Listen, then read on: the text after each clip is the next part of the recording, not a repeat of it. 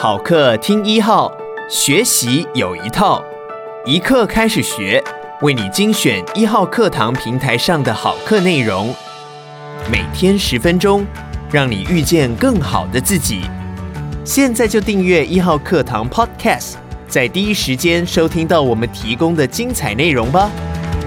接下来请听资深网络专家郑伟权的《从零到一打造内容行销》。Hello，大家好，我是 Vista，欢迎回到《从零到一打造内容行销》。在上一集的节目中，我跟大家介绍了从事内容行销必须知道的几种内容形态，包括部落格文章、影音、资讯图表、网络研讨会和简报等等。接下来在这一集里，我想跟大家谈谈在内容行销之中，为何需要在展开行销活动之前，我们要先设定目标受众呢？以及我们该如何设定？在许多谈论市场行销或广告公关的场合中，我相信你一定时常可以听到 TA 这个名词，甚至有些人张口闭口都是满满的 TA。嗯，那到底什么是 TA 呢？所谓的 TA 就是目标受众，又可称为目标顾客、目标群体或目标客群。简单来说，就是任何一个行销活动中所锁定的人口群体。目标受众可以是某一个人口群体，例如某个年龄层的人士。或是特定的性别与婚姻状况等等，但有的时候，目标受众也会包括几个不同的人口群体，甚至是锁定一群拥有相仿价值观、兴趣与专业的族群。无论是市场调查或行销，通常必须先决定产品或服务的适当受众，然后才能进行下一个步骤。举个例子来说，阿里巴巴集团创办人马云当年在创立淘宝网的时候，就锁定了年轻又喜欢时尚的族群。希望在最短的时间之内可以触及这群人，并提供平价又好用的商品给他们。后来，如同大家所知道的，马云和他的十八罗汉果然顺利地打造了一个电子商务的王国。目标受众的设定之所以重要，是因为我们必须知道自己跟谁在对话，然后还得知道哪些族群在什么特定的时间或场景需要使用这个服务，以及这个产品可以为他们带来什么样的好处。话说回来。如果我们希望内容行销得以发挥效用，光是做出优质内容还不够，首先就是要设定目标受众，然后再根据他们的需求来客制化内容。如果你想要了解目标受众，第一件事就是要走入人群，不要只是坐在电脑前凭空想象，这样发想出来的结果往往会和真实世界有很大的偏差。很多人写文案只是从自家公司的角度或立场出发。却没有思考潜在客户的需求或动机，这样又怎么能够期待对方能买单我们所端出的好商品呢？假设贵公司最近计划推出一款新型的意式咖啡机，你光是坐在办公室里空想，是难以真正理解目标受众的需求。只有亲自进入各种不同的场景之中，才有办法观察究竟是哪些族群会特别需要这款咖啡机，是金字塔顶端那群拥有品味的贵妇、企业主。还是一般公司行号里的中高阶主管，或者是需要咖啡因慰藉的忙碌上班族呢？而这些人的需求、思维和行为模式，又有没有受到年纪、性别、居住区域或消费意愿的影响，而产生不同的变化呢？除此之外，我建议大家可以善用观察、访谈等方式来理解目标受众。譬如，如果你是一位健身教练，除了经营官网、粉丝专业，或是用发传单等方式。还能够如何触及目标受众呢？我会建议你有空走上街头，抽空去观摩其他业者所经营的健身房、运动中心或瑜伽教室，了解一下到底是哪些族群对运动健身感兴趣，或是有着强大的需求。同时，你也需要深入了解当今健身产业的发展现况与趋势，不只是仔细观察和思考这些人上健身房的动机为何，更需要掌握他们在什么样的场景或情境之下。会需要聘请私人教练，为何愿意付费成为健身房的会员？除此之外，养成健身的习惯可以为大家带来哪些具体的好处？当然，你也可以试着请教 Google 大神，看看大家都用哪些关键字在搜寻跟健身运动相关的资讯，而这些资讯与文本之间是否隐藏着某些脉络或关联？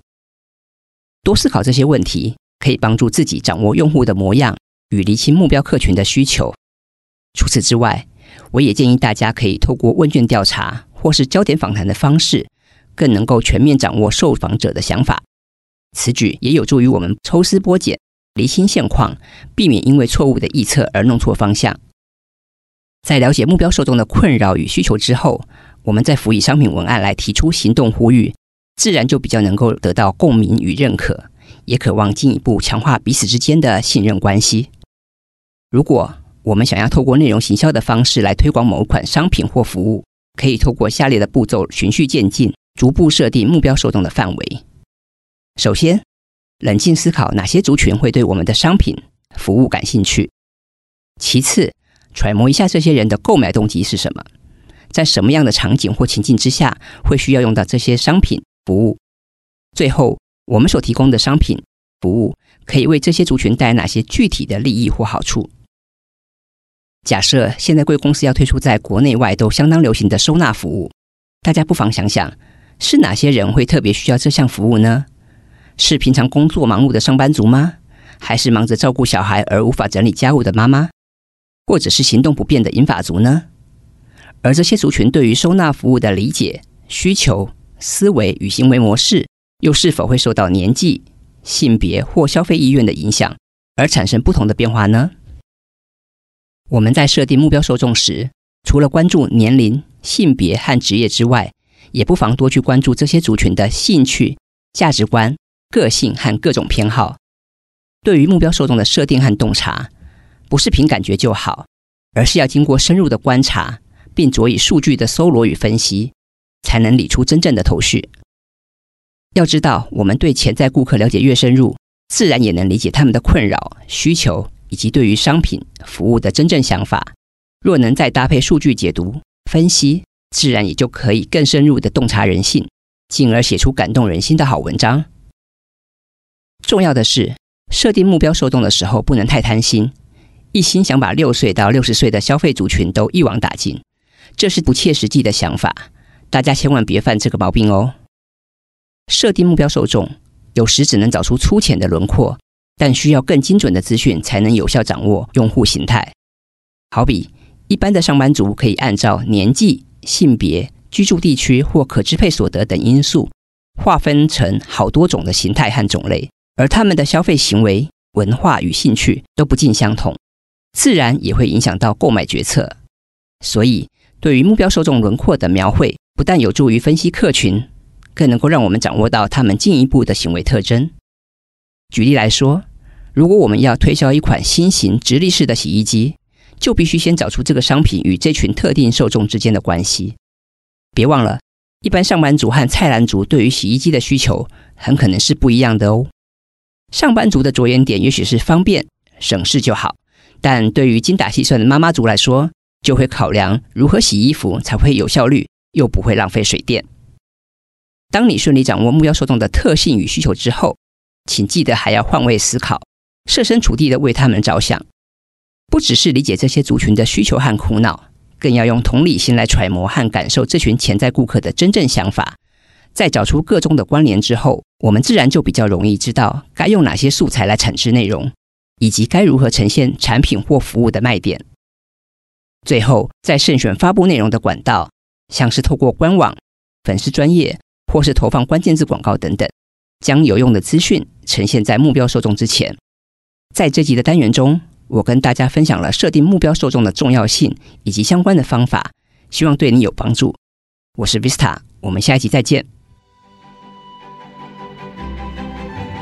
鼓励你现在就下载一号课堂 APP，购买郑伟权的《从零到一打造内容行销》，收听完整课程吧。